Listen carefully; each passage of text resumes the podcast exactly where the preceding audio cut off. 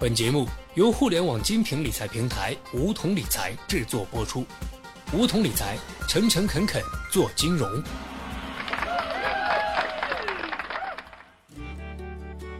收听梧桐电台，掌握理财要领。现在注册并填写邀请码一二三四，还可免费获得一万元体验金哦。在为知识付费的年代，我们愿意给自己、给孩子投入的教育支出越来越多，尤其是对孩子。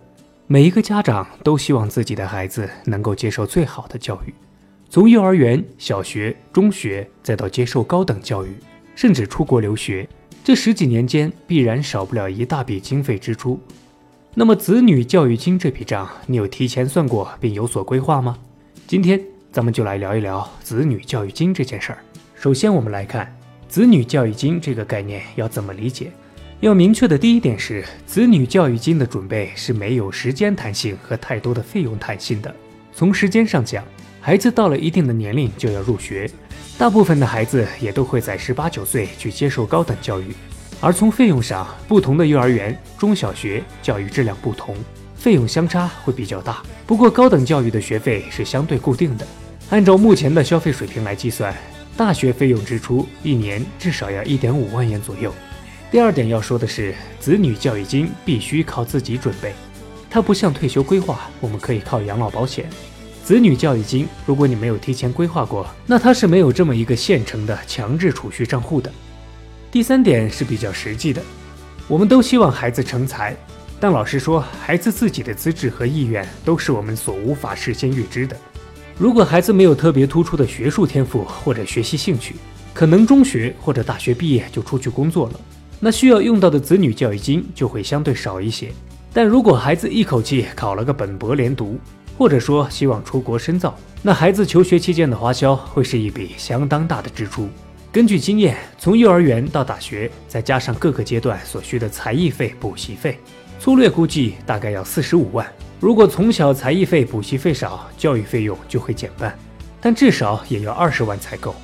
如果父母想栽培孩子到国外上学，最少也要再增加二十五万元的教育准备金。第四点要知道的是，子女教育金持续时间长，支出总额大，而且它的成长率往往高于通货膨胀率。教育金的支出少说十几年，多则二十几年。虽然每年的费用可能并不高，但持续这么多年，很多人回头来算了算这笔账，都会被这个数字惊到。曾经有调查显示，二零零四年的一般物价增长率为百分之一点一。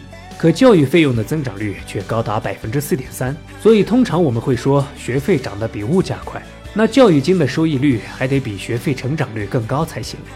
正是因为子女教育金有这些特点，所以我们在做子女教育金规划的时候要遵循以下几个原则：第一，提前规划。提前规划是教育金筹备过程中的首要原则。教育金属于必须花费，在时间上没有弹性，不像买房买车，钱不够我就先不买了。他不可能因为资金不足而推迟，所以未雨绸缪，在现阶段就做好准备，让手头上的资金通过恰当的方式不断保值增值。这是家长们在决定要生孩子的那一刻就需要开始考虑的问题。而且前面也说到，教育金会受不同因素的影响而存在很大差异。那提前规划的意识，在一定程度上也可以为未来的各种实际消费需求未雨绸缪。第二，专款专用，从宽准备。前面我们也提到了，教育金的储备贯穿了孩子的整个教育阶段，周期比较长。正因为如此，很多人都容易犯的一个错误就是定力不够，在中途把教育金挪作他用了，结果等孩子进入大学或者需要继续深造的时候，才发现资金不足，或者打乱了其他用款计划。所以说，专款专用，从宽准备是教育金储备过程中应该遵循的重要原则。第三，保值增值。为了保证有足够的教育金，除了应该确保专款专用外，还有很重要的一点，就是要让教育金保值增值。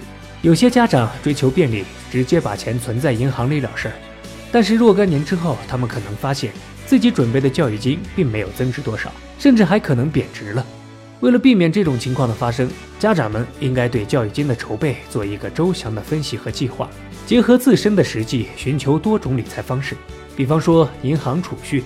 基金定投或者其他教育理财产品等等，做到保值增值。不过有一句话，家长们可一定要记住：别追求绝对的零风险，否则你永远跑不过教育成本的通胀；也别盲目追求高风险，而应该保持中长期的偏中性的投资策略。教育金储备的目的不是为了获取短期的高额回报，而是应该注意分散投资，做到长期投入、稳健投资。鉴于教育金的投资一般期限较长，在前阶段，家长可以采取较为积极的投资策略；而在后阶段，随着孩子长大，距离使用教育金的时间越来越近，应当采取稳健保守的投资策略。通过这期节目，我们知道了子女教育金是什么，做子女教育金规划应当遵循哪些原则。那具体的筹划应该是什么顺序呢？我们又可以使用哪些投资工具？在下期节目中，小学弟再来为大家说道说道。好了，本期节目就到这里。那么今天的梧桐电台，大家是否有所收获呢？加入梧桐，交流投资理财的那些事儿，和我们一起边学边赚。各大应用市场搜索“梧桐理财”均可下载 APP。别忘了填写邀请码一二三四，领取一万元理财本金。梧桐理财，诚诚恳恳做金融。